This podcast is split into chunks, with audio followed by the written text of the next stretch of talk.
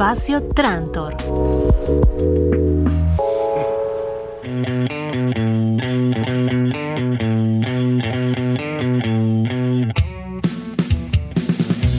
Y nos preparamos ya para arrancar la primera entrevista del día. Eh, vamos a hablar con la gente del Espacio Cultural Carapachay, más precisamente con Fernanda. Fernanda, ¿estás ahí? Buenos días. Hola, ¿cómo estás? Sí, buenos días. ¿Qué tal? ¿Cómo andas? ¿Todo bien? Bien, bien, bien, gracias.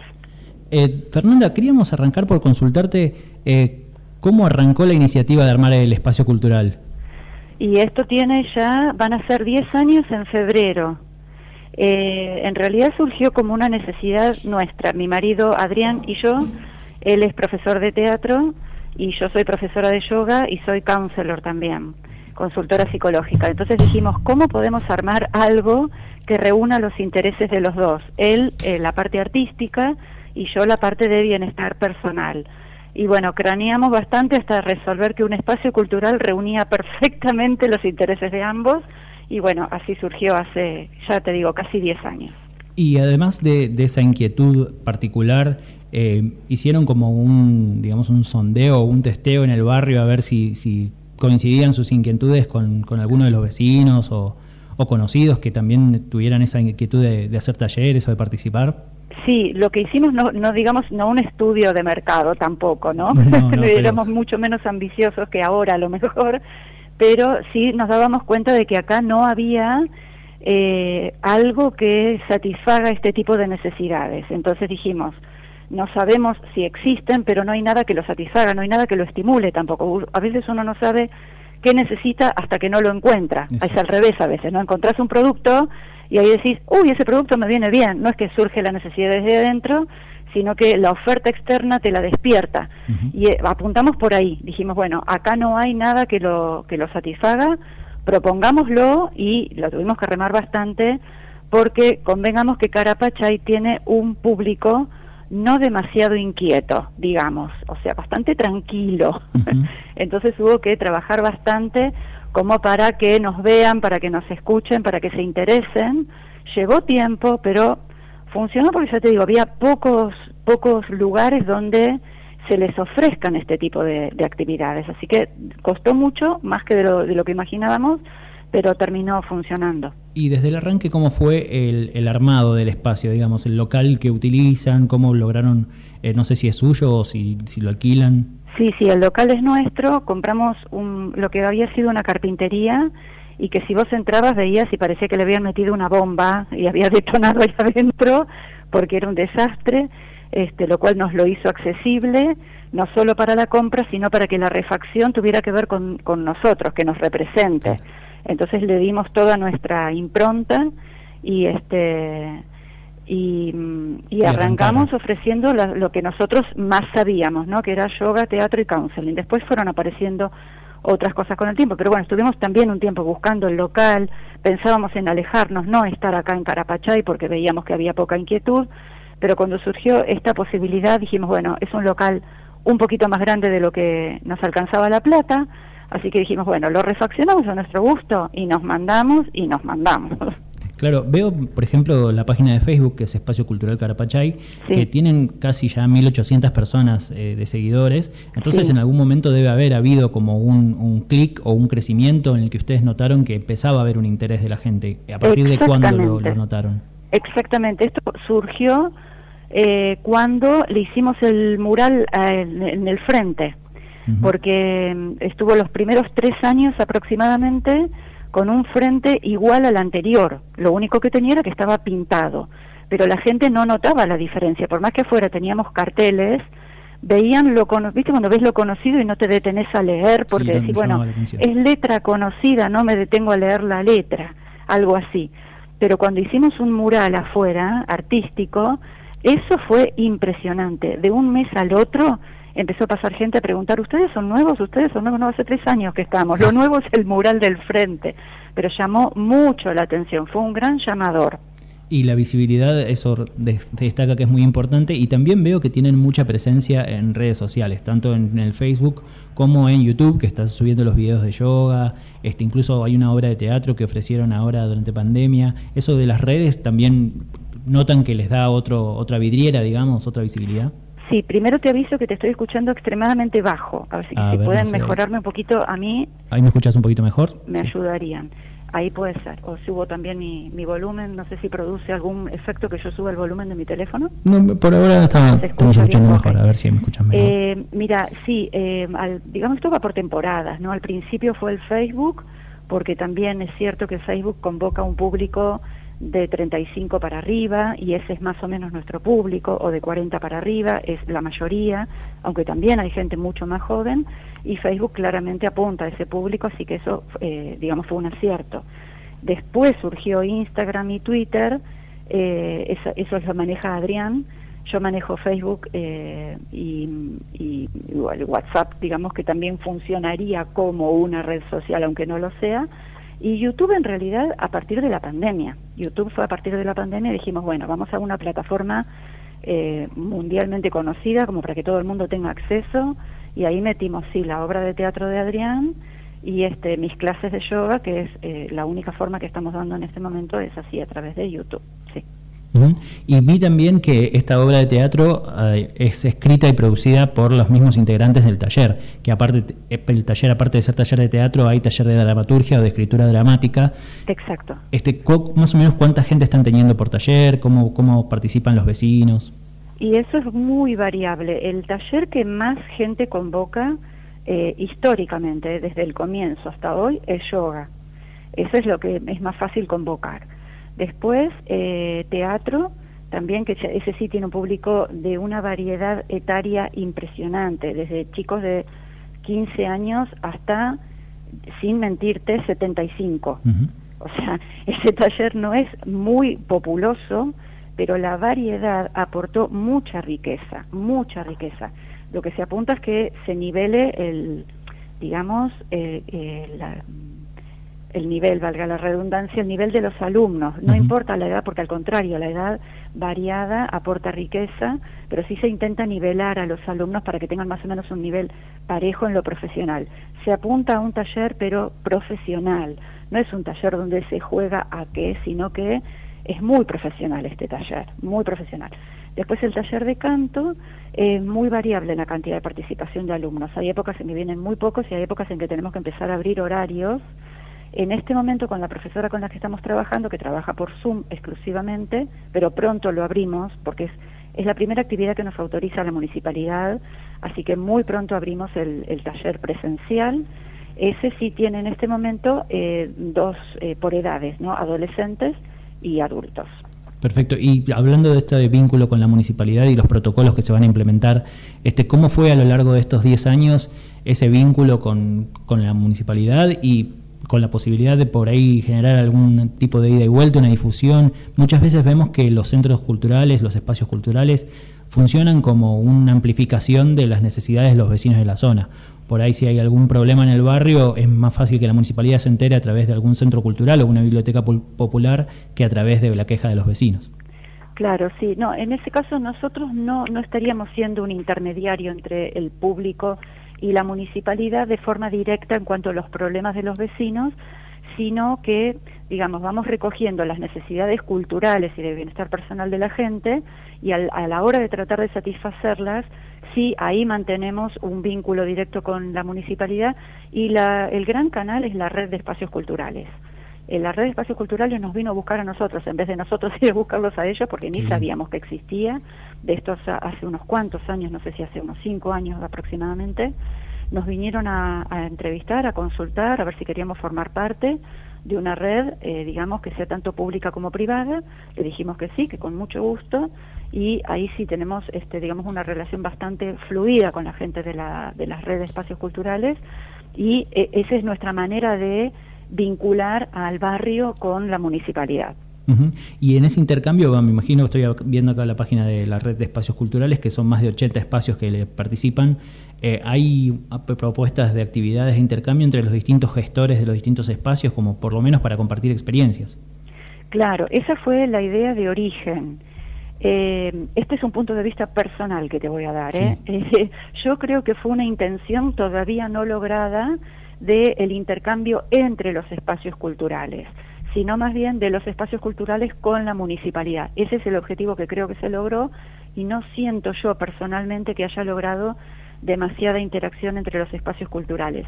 Pero justamente una iniciativa que tomamos nosotros fue la de que se, se llevara a la práctica, que se materialice la, la, red en un taller que se hizo, el primer taller de dramaturgia, se hizo en la biblioteca municipal, en la Joaquín B. González.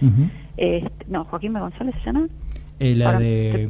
Sí. Estoy confundida, no me acuerdo. Hay, dos. Hay no, una me parece que, no se llama así. Hay una que es la popular que está, sobre Maipú y la otra que está más cerca de Villadelina, creo. Eh, eh, no, hay otra que está más cerca de Florida Oeste. Ah, no, no, no. No la recuerdo, bueno, pero es la, es la biblioteca, la, refer la gran No, la de Maipú es privada. Ah. Yo te estoy hablando de la biblioteca municipal. Ahora se me fue el nombre, bueno, este, después la buscaremos. pero ahí se hizo un taller que ese sí fue mixto, fue entre la municipalidad y el espacio cultural Carapachay. Y creo yo que fue la única actividad conjunta que se hizo. Entonces, para el público era gratuito eh, y nosotros eh, de esta manera plasmábamos un taller de dramaturgia cuyo resultado final fue la obra que se llevó al espacio cultural. Sí, perdón, acá tengo la Biblioteca Municipal de Vicente López, es la Biblioteca José Froilán González. Exactamente, exactamente, confundí completamente con otra cosa. Esa es la biblioteca, sí. Ahí se, se llevó a cabo el taller de dramaturgia, el resultado fueron microobras de teatro que llevamos al espacio cultural con, con, gran afluencia de público, la gente sumamente sorprendida y satisfecha porque era un producto novedoso, nunca se había hecho algo así, la verdad que fue de enorme satisfacción para todos, tanto para la municipalidad como para nosotros como espacio. Claro, y dentro de ese intercambio y esas propuestas que, que ustedes eh, llevan de, de, ese mayor intercambio, ¿vos crees que existe la posibilidad de armar un circuito, digamos, entre distintos espacios, no solo de, eh, proponer talleres similares, por ejemplo, sino de que una obra que se estrena o se prepara en uno de esos espacios se pueda hacer como un circuito teatral en el que vaya rotando por los distintos espacios culturales? Va, no sé si me ocurre. Sí, sería lo ideal y fue la propuesta desde un inicio de la red de espacios culturales, pero por distintas circunstancias no lo hemos plasmado, no, no se ha podido llevar a cabo, no sabemos bien por qué, por lo menos yo no sé bien por qué, porque además ese es el área artística que lleva más adelante Adrián, pero por supuesto yo como titular del espacio estoy al tanto de todo, pero no hemos logrado una circulación, una rotación que sería muy interesante para popularizarlo más esto, ¿no? Por ahí depende más de los artistas. Hay artistas que sí circulan con sus obras, llevan las, las obras de, de, espacio en espacio, pero entre nosotros no hemos logrado una vinculación. Ahora con la pandemia sí, con la pandemia nos hemos vinculado a través de algo propio que hemos generado los espacios culturales por afuera de la municipalidad, sino de, de manera más, más espontánea, más horizontal, que es el colectivo, que es el que hizo los festivales virtuales que se hicieron por streaming, esos dos, dos eventos. Eso fue hecho por el colectivo de arte de espacios culturales de Vicente López. ¿Así lo, lo buscamos, por ejemplo, el colectivo de arte de espacios de centros culturales? Sí, no sé si es exactamente así el nombre, pero si buscan colectivo de arte, sí creo que es colectivo de arte eh, de Vicente López. Este, ese es un, un colectivo al cual han, han, convocado dos o tres espacios, nos convocaron, dijimos que sí, que tenía que ver con eh, los reclamos de las necesidades que tenemos los espacios por esta emergencia que tiene que ver con una emergencia tanto cultural como económica, por supuesto, porque se nos hace sumamente difícil sostener nuestras actividades, sostener desde pagar un impuesto hasta pagar un servicio con este, actividades que, eh, por lo menos en nuestro caso, son con remuneración, con retribución voluntaria.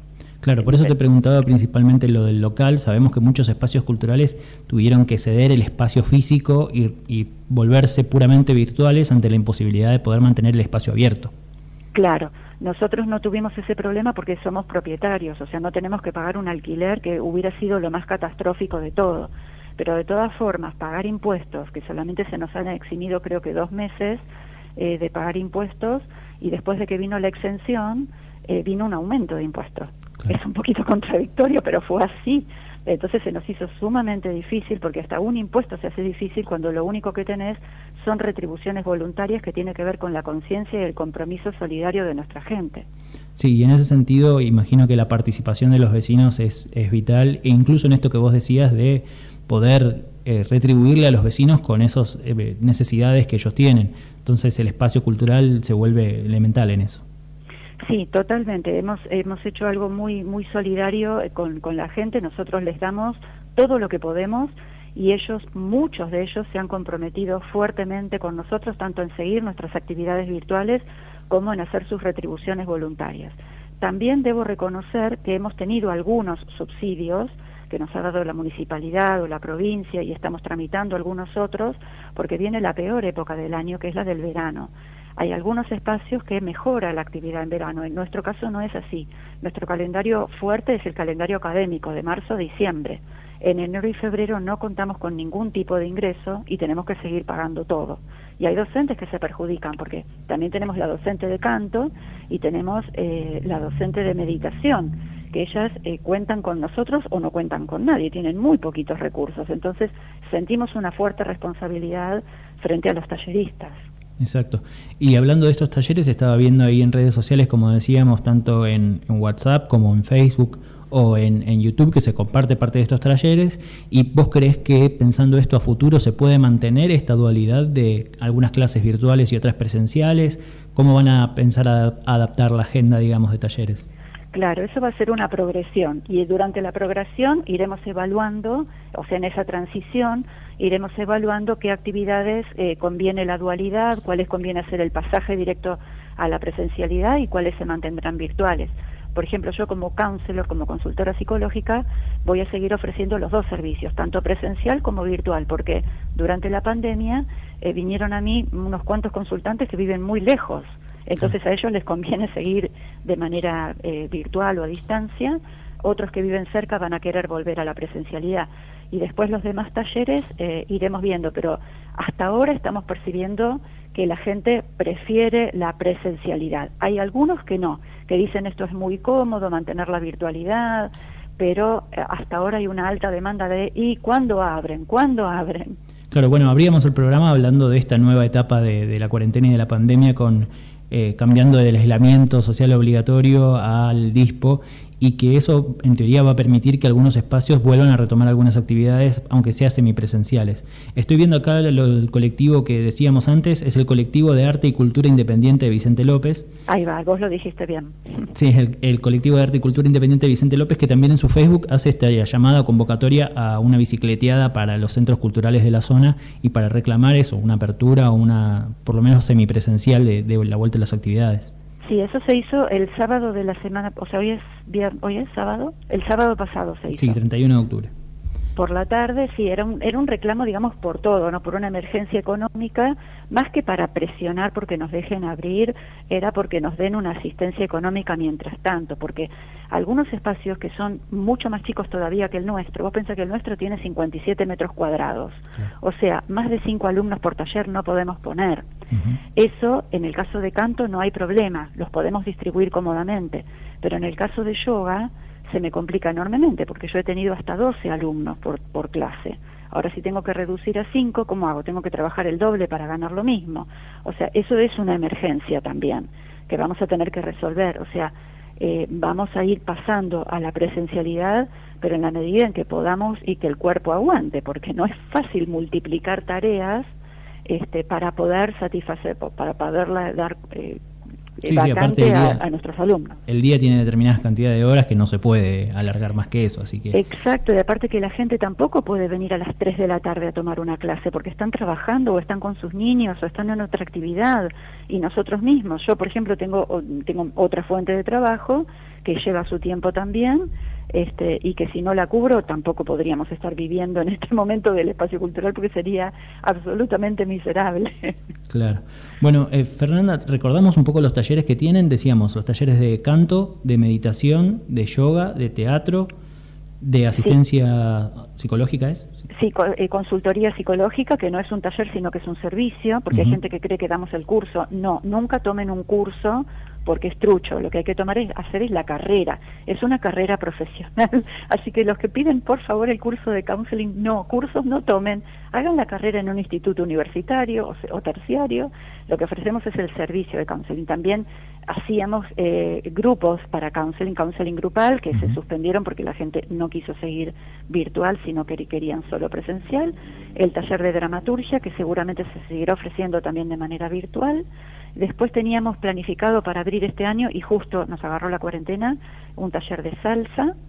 Y después teníamos también para ofrecer eh, taller de huerta urbana, y nos agarró la cuarentena, eh, taller de pintura, dibujo y pintura, artes plásticas, em, déjame que recuerde, eh, y un taller que tiene más que ver con el área de bienestar personal, que es de decodificación, de biodecodificación, biodecodificación. Claro, también es muy fuerte escuchar todos los proyectos que quedaron ahí en el tintero en este año, que a todos nos, nos tomó por sorpresa y nos hizo reprogramarnos en un montón de sentidos. Sí, totalmente. Nos tuvimos que reducir a cuatro talleres de todos los que teníamos agendados para el año y con el público que, lo, que, que se pudo adaptar, digamos. Hay otros que quedaron afuera y lo están lamentando todo el tiempo porque no han podido. Perfecto. Bueno, Fernanda, te agradecemos muchísimo por el tiempo. Eh, recordamos el espacio cultural Carapachay que está en Ramón Castro 5402, digo bien, en Carapachay. Sí, esquina Gervasio Méndez, para que la gente se ubique. Esas seis cuadras de la estación de Carapachay hacia Panamericana. Y en las redes sociales lo pueden encontrar en Facebook o en YouTube, también con las clases de yoga, como decíamos recién. Este, así que Fernanda, muchísimas gracias por el tiempo, por, la entrevista y por, acercarnos un poco al espacio y conocer un poco más de, de cómo trabajan. Muchas gracias a ustedes. Muchas gracias, hasta luego.